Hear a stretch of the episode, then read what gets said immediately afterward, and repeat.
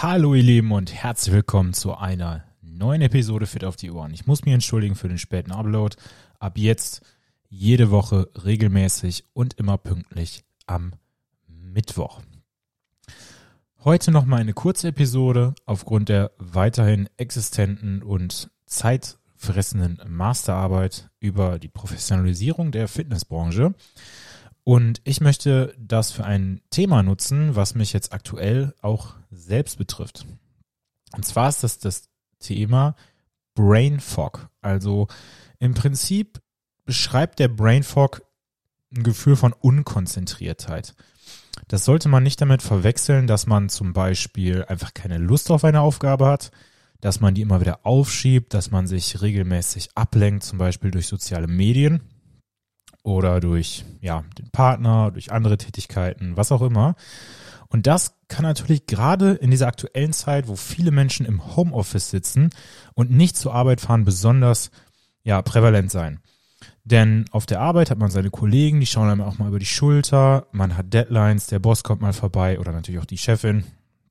Und letzten Endes sorgt das dann meistens dafür, dass man da so ein bisschen mehr Druck hat. Und für die meisten Menschen scheint es auch ganz gut zu sein, wenn sie eine räumliche Trennung haben zwischen zu Hause und der Arbeit. Das gleiche gilt wahrscheinlich oder meistens auch für das Training. Das habe ich auch schon häufig gehört. Ja, die meisten trainieren einfach nicht so gerne in ihrem Wohnzimmer oder an dem Ort, wo sie regelmäßig essen oder entspannen. Aber darum soll es heute nicht gehen. Darüber werden wir auch nochmal eine Episode machen mit dem Titel Prokrastination. So beschreibt man das Aufschieben von wichtigen Tätigkeiten. Brain Fog hingegen ist einfach wirklich die Tatsache, dass man sich sehr, sehr schlecht konzentrieren kann. Also man möchte, aber man kann einfach nicht. Und da gibt's natürlich viele Ursachen für. Da können auch Krankheiten eine Rolle spielen, da kann Schlafmangel eine Rolle spielen. Aber für mich persönlich relevant ist der Brain Fog im Kontext zum Training. Und so ist es nämlich zum Beispiel so, dass du nach einem sehr, sehr intensiven Training vor allem in den Stunden danach eine sehr schlechte Konzentrationsfähigkeit hast. Eben diesen sogenannten Brain Fog. Woran kann das liegen? Es ist so, dass Training Entzündungen im Körper hervorruft. Das ist aber per se nichts Schlechtes, denn diese Entzündungen, die, die entstehen dann erstmal kurzfristig und die zwingen den Körper dann sozusagen zu adaptieren, sich also anzupassen und zum Beispiel stärker zu werden oder fitter zu werden. Das ist einer der Gründe, warum es sehr, sehr kontraproduktiv ist, vor, also kurz vor oder kurz nach dem Training hohe Mengen an Antioxidantien oder Schmerzmitteln zu sich zu nehmen. Also Antioxidantien, sowas wie hochdosierte Pflanzenstoffe, Vitamin C, Vitamin E. Vitamin E wird zum Beispiel häufig genutzt im Fischöl, damit das eben nicht oxidiert, daher auch der Name. Und diese Antioxidantien, die reduzieren Entzündung. Genauso reduzieren gewisse Schmerzmittel die Entzündung, zum Beispiel Aspirin oder Paracetamol oder so weiter und so fort. Und es gibt tatsächlich natürlich auch Menschen, die das nutzen, weil sie eine Verletzung haben, aber trotzdem trainieren wollen. Ist natürlich ziemlich blöd und ähm, soll jeder machen, wie er möchte. Ich würde es definitiv nicht empfehlen. Aber vor allem unter dem Aspekt, dass das Training dann wahrscheinlich überhaupt nichts bringt, weil die Entzündungen eben zu stark eingedämmt werden. Also diese Neuroinflammation, also die Inflammation zum Beispiel in den Nerven bzw. Neuronen, dem Hirn, die kann dann auch durch das Training entstehen. Und wie gesagt, diese Entzündungen sind ein notwendiges Übel. Also ist das schon mal keine Möglichkeit, wie man das Ganze verhindern kann. Also um es auch auf den Punkt zu bringen, wenn du sehr, sehr hart trainierst, dann kann es danach, oder ist es sehr wahrscheinlich, dass du danach einfach platt bist. Und wenn du dann aber eine, ja, ähm, geistig anspruchsvolle Tätigkeit ausführen musst, dann könnte es sein, dass du das eben nicht so gut kannst wie zum Beispiel nach einem trainingsfreien Tag. So, was kann man also machen? Ähm, es gibt natürlich bestimmte Supplements, also Nahrungsergänzungsmittel, die werben oder ja, dabei sogar helfen können, sich besser zu konzentrieren. Auch dazu wird es nochmal eine Folge geben, ähm, um so ein bisschen in die Richtung des Biohackings zu gehen, also der Optimierung. Und da hauptsächlich relevant beziehungsweise irgendwie involviert sind Neurotransmitter. Das Neurotransmitter sind im Prinzip Stoffe, die dazu, ja, dafür sorgen, dass gewisse Neuronen miteinander kommunizieren. Ja, ihr müsst euch das so vorstellen, die Neuronen, also die Nervenbahnen, die sind ja nicht am Stück, sondern da sind so kleine Lücken zwischen. Ja, und diese Neurotransmitter, die docken dann da im Prinzip an und sorgen dann dafür, dass gewisse Emotionen oder Reize oder Tätigkeiten ausgelöst werden. Und so ist zum Beispiel Dopamin der Neurotransmitter für die Motivation, so könnte man das mehr oder weniger zusammenfassen. Dopamin wird also nicht ausgeschüttet, wenn wir irgendwas erreicht haben, sondern Dopamin wird eher ausgeschüttet, wenn wir etwas erreichen wollen.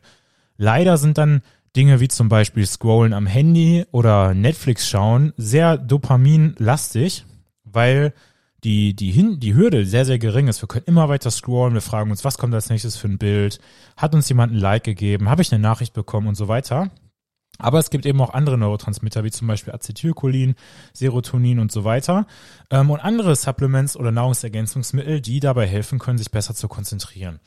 Das sind unter anderem sowas wie L-Tyrosin, das sehr, sehr wichtig ist auch für die Schilddrüse, aber eben auch für die geistige Leistungsfähigkeit. Ein Stoff, der nennt sich Huperzin A, äh, ein Stoff, der nennt sich Alpha-GPC, also ähm, ein Cholindonator. Ähm, Theanin ist sehr, sehr sinnvoll in Kombination mit Koffein. Und äh, ein weiterer Stoff, der interessant ist, ist DMAE. Aber wie gesagt, das ist nur ein kleiner Ausschnitt. Es kann aber sein, dass selbst wenn man mit so einem Arsenal ausgestattet ist, die Konzentration nach dem Training trotzdem nicht sonderlich hoch ist. Und außerdem ist es ja meistens so, dass wir nach dem Training Kohlenhydrate zu uns nehmen sollten. Also wenn du dich sehr schlecht vom Training erholst und du isst nach dem Training oder nach dem Sport keine Kohlenhydrate, dann ist das wahrscheinlich der Grund dafür.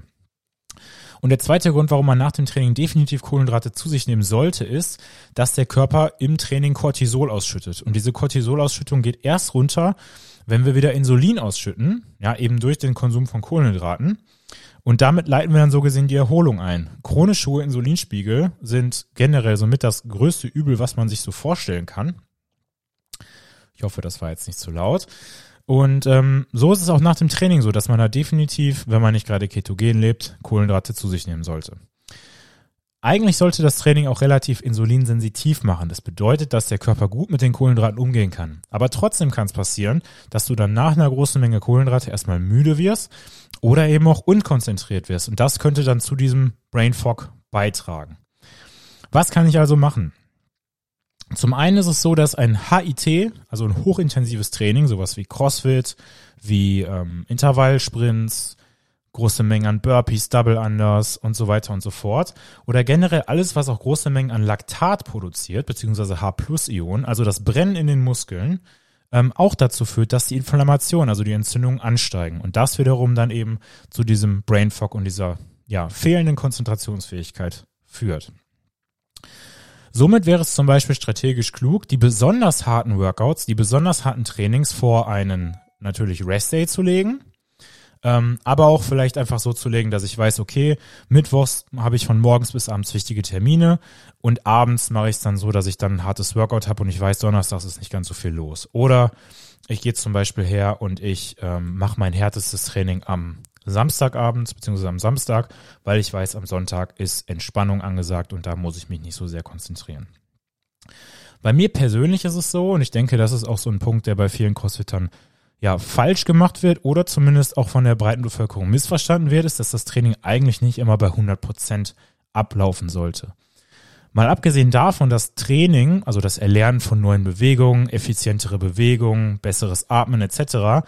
eigentlich nie vonstatten gehen kann, wenn du bei 100 Prozent Einsatz bist. Deswegen finden die meisten Sessions irgendwo zwischen 70 und 85 Prozent Einsatz statt oder Effort, wenn man das so nennen möchte. Also Anstrengung. Und dann wiederum die Sessions, wo ich weiß, dass ich danach auf jeden Fall einen Rest-Day habe, wo ich mich entspannen kann. Da geht's dann wirklich zur Sache. Und so ist es dann bei mir persönlich so, dass nur eigentlich der Samstag ein richtig, richtig hartes CrossFit-Workout beinhaltet und alle anderen Trainingstage irgendeine Form von Cardio auf den Cardio-Geräten ähm, oder Intervalle, die mir ermöglichen, die Bewegungsqualität hochzuhalten und die Intensität ist auch hoch, aber nicht so hoch wie in einem reinen CrossFit-Workout. Beim Krafttraining ist es so, da kannst du relativ leicht sagen, was zu diesem Brain Fog, dieser Unkonzentriertheit, zu dieser Schlappheit führt. Und zwar ist es natürlich erstens die Größe der Muskeln, die du trainierst. Also habe ich ein Beintraining gemacht oder ein beinlastiges Workout versus habe ich nur Arme gepumpt. Wobei das auch mal abgesehen davon nicht so die sinnvollste Tätigkeit ist. Und wie intensiv habe ich trainiert. Und nun ist es leider so, dass meiner Erfahrung nach die meisten Leute, hauptsächlich natürlich auch Männer, die nicht an dem Punkt stehen, wo sie gerne wären, in Bezug auf ihr Gewicht und ihre Muskulatur, einfach nicht intensiv genug trainieren. Das bedeutet, sie strengen sich nicht genug an. Sie gehen nicht häufig genug an ihr körperliches Limit oder sogar darüber hinaus. Gleiches gilt natürlich auch für Frauen, wobei Frauen in der Regel andere Ziele haben. ähm, also eher Fettverlust, Körperrekomposition und so weiter und so fort. Nun ist es, wie gesagt, leider so, dass diese Intensität, also das Pushen über das Limit hinaus oder zumindest wirklich bis ans komplette Muskelversagen, leider zu diesem Brain Fog führt. Aber es ist auch notwendig, um wirklich ja, Masse beziehungsweise Kraft und Muskulatur aufzubauen, wenn man das denn möchte. Und da muss man dann dementsprechend überlegen, bin ich bereit, diesen Trade-off einzugehen. Das ist natürlich auch für Menschen interessant, die auch einfach leistungsfähig sein müssen, ja, aus beruflichen Gründen oder weil sie es einfach möchten oder weil sie vielleicht Klausuren schreiben müssen oder lernen müssen. Und es gibt natürlich auch Menschen, die sagen, ich trainiere lieber morgens und es gibt welche, die trainieren lieber abends. Und wenn du jetzt weißt, dass du ein sehr hartes Training hast und du hast aber nur morgens Zeit zum Trainieren und du musst danach noch mental abliefern, also performen, dann ist es vielleicht doch klüger, das Training nicht so intensiv zu gestalten, damit du auch noch ein paar Ressourcen für den Tag hast und diese Neuroinflammation und dieser Brain Fog nicht auftreten. Dann könnte man natürlich überlegen, wie time ich das mit den Muskelgruppen. Wir im CrossFit trainieren ja mehr oder weniger sowieso mal alles, aber ich würde mal behaupten, hauptsächlich und fast immer irgendwie die Beine. Bei Bodybuildern oder Kraftsportlern ist es ein bisschen anders. Die haben dann eher sowas wie Push-Pull-Beine oder Oberkörper, Unterkörper. Und in der Regel kann man schon sagen, dass so Muskelgruppen wie der Rücken oder die Beine natürlich zu der höchsten Erschöpfung führen und dann potenziell auch zu der größten Entzündungsreaktion und somit zum meisten Brain Fog. Wenn man das Ganze modulieren möchte, dann sollte man sich zum Beispiel an der RPE oder der RIR orientieren. RPE steht für Rate of Perceived Exertion, also im Prinzip die subjektiv wahrgenommene Anstrengung des Trainings. Und die RIR steht für Reps in Reserve, also im Prinzip, wie viele Wiederholungen könnte ich noch machen? Also wie viele Reps habe ich noch in Reserve? Und wenn du dein Training nicht jedes Mal bis RPE 10 bzw. RER 0 bringst, also nicht bis zu dem Punkt, wo du gar nicht mehr kannst, dann solltest du den Brain Fog, diese Unkonzentriertheit und diese Schlappheit ein bisschen im Gleichgewicht halten können. Ich persönlich bin ein großer Freund davon, wenn man das Ganze kombiniert. Soll heißen, ich mache zum Beispiel vier Sätze, Kniebeugen, Kreuzheben oder was auch immer. Und die ersten drei Sätze, da habe ich immer noch so ein, zwei Wiederholungen in Reserve. Und dann im letzten Satz gehe ich an mein Limit. Wobei man auch dazu sagen muss, dass gewisse Übungen einfach nicht so prädestiniert sind dafür, komplett ans Limit zu gehen, aber den Körper trotzdem äußerst stark fordern. Die besten Beispiele dafür sind die Kniebeuge oder das Kreuzheben. Mal abgesehen davon, dass die meisten Menschen ein Kreuzheben, also den Hip Hinge, nicht 100% korrekt ausführen und damit dann mehr den unteren Rücken als die Beinbeuge und den Po treffen, ist es so, dass ab einem gewissen Erschöpfungsgrad die Form einfach einbricht. Also das heißt, der Rücken wird zum Beispiel rund. Oder bei Backsquats, also der Kniebeuge, ist es dann so, dass die Stange ähm, bzw. die Gewichtsverteilung dazu führt, dass wir immer mehr nach vorne kippen und immer mehr mit dem unteren Rücken arbeiten und immer weniger mit den Beinen. Und somit kann man eigentlich mit solchen Übungen so gut wie gar nicht ans Muskelversagen gehen. Wenn ich zum Beispiel bei der Kniebeuge meine Beine trainieren will, dann ist die Chance relativ hoch, dass zuerst mein unterer Rücken oder mein Bauch aufgeben. Aber bei anderen Übungen geht das ganz gut. Und jetzt sitzen wir nun mal alle gerade im, äh, im Home Gym. Und da ist es natürlich sowieso relativ schwierig, an diesen Punkt der Erschöpfung zu kommen. Aber vielleicht hast du selber schon mal gemerkt oder gedacht, okay, ich muss was für mich tun, ich will in Bewegung bleiben, ich kann nicht komplett auf den Sport verzichten, aber er schränkt mich irgendwie meiner Konzentrationsfähigkeit ein. Und da hast du dann ein paar potenzielle Gründe, die eben dazu führen könnten. Ich fasse das jetzt nochmal zusammen. Also im Prinzip ist es die Frage, gehe ich ans Muskelversagen? Ja, das können auch die kompensierenden Muskeln sein, die ich gerade genannt habe. Wie groß sind die Muskelgruppen, die die ich trainiere? Im Prinzip ist das dann beides so ein Faktor, der mit reinspielt, wie intensiv ist mein Training. Und jetzt ist es nun mal so, dass wir zu Hause halt relativ wenig Gewicht zur Verfügung haben. Das heißt, wir müssen sehr, sehr hohe Wiederholungszahlen machen. Das bedeutet, wir haben eine relativ hohe Ansammlung an Laktat, Milchsäure, H-Plus-Ionen, die das Brennen hervorrufen. Und auch das kann zu dieser Neuroinflammation führen. Was du dagegen also machen kannst, du kannst die Übungen überlegen, wie du gezielt einzelne Muskeln besser triffst, zum Beispiel statt einfach Liegestütze zu machen, nehme ich ein Band, spanne mir das über den Rücken, habe dann eine Resistance, also einen Widerstand und schaffe dann plötzlich nur noch sechs bis acht Wiederholungen statt 20, 25, was viel, viel sinnvoller ist, um ähm, weniger Laktat aufzubauen. Oder ich isoliere den Muskel besser oder ich erschöpfe ihn mehr durch einzelne isometrische Halteübungen. Und letzten Endes kann man da so ein bisschen mit spielen. Ich weiß, es ist nicht ganz so einfach. Und wenn du dann trotzdem eine Muskelgruppe extrem gefordert hast, was ja letzten Endes auch sinnvoll und notwendig ist, um Muskulatur aufzubauen oder zumindest zu halten, dann wäre es danach sinnvoll dafür zu sorgen, dass das Laktat auch wieder abgebaut wird. Und du musst dich dafür nicht stundenlang auf einem Foamroller ausrollen, aber ich denke, du solltest dich einfach danach locker bewegen. Das bedeutet, wenn du ein Oberkörpertraining gemacht hast, könntest du im Prinzip auch joggen gehen, aber vielleicht springst du locker Seilchen oder irgendwas in der Richtung. Und wenn du deine Beine und deinen Unterkörper trainiert hast, dann könntest du eine Runde Fahrrad fahren, äh, locker joggen oder wenn das Joggen für dich zu anstrengend ist, zumindest spazieren gehen. Der letzte Punkt, den ich in dem Kontext ansprechen möchte, ist der Muskelkater, denn ich kann aus eigener Erfahrung sagen, und das Ganze ist auch ja, wissenschaftlich belegt und ich habe es auch selber schon nachgemessen, wenn du dafür sorgst, dass du dich nicht gut erholst und dein Muskelkater größer ist, dann ist auch deine Konzentrationsfähigkeit niedriger. Was kann ich also tun, um den Muskelkater zu vermeiden bzw. zu reduzieren? Denn kurz an der Stelle eingeworfen, es braucht keinen Muskelkater, um Muskeln aufzubauen oder Kraft aufzubauen, sondern Muskelkater ist eher ein Zeichen dafür, dass wir uns überlastet haben. So ein kleines bisschen ist okay, aber wenn es so stark ist, dass man kaum laufen kann, dann war es in der Regel zu viel. Und wenn du deinem Körper zum Beispiel über lange Zeit gar kein Protein zur Verfügung stellst, dann kann das potenziell dazu führen. Das heißt, ich spüre bei mir selber, wenn ich gefastet trainiere, dann hat mein Körper in diesem Fastenfenster natürlich kein Protein zur Verfügung gehabt und mein Muskelkater ist stärker. Wenn ich komplett ohne Kohlenhydrate trainiere, ist mein Muskelkater stärker. Das ist natürlich beim Fasten auch der Fall. Aber auch, wenn ich dann nach dem Training nicht dafür sorge, dass meine Glykogenspeicher in der Muskulatur wieder aufgefüllt werden. Also, das habe ich ja vorhin schon erwähnt, es ist mehr oder weniger essentiell, dass du deine Kohlenhydratspeicher wieder auflädst und somit dann ähm, deinen dein Cortisolspiegel reduzierst und den Muskelkater minimierst.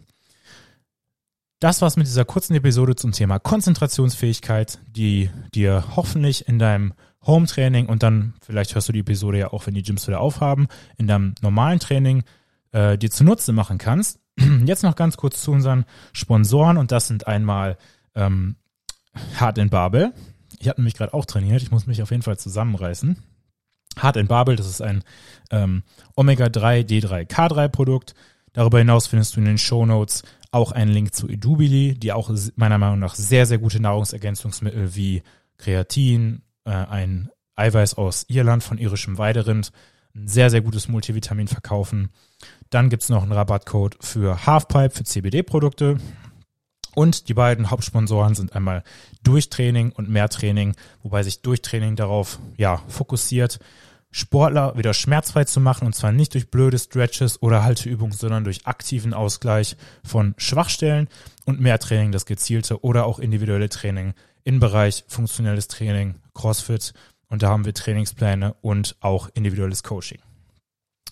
Wenn dir der Podcast geholfen hat, dann lass doch gerne Bewertung da. Erzähl, von deinen, erzähl deinen Freunden von der Episode.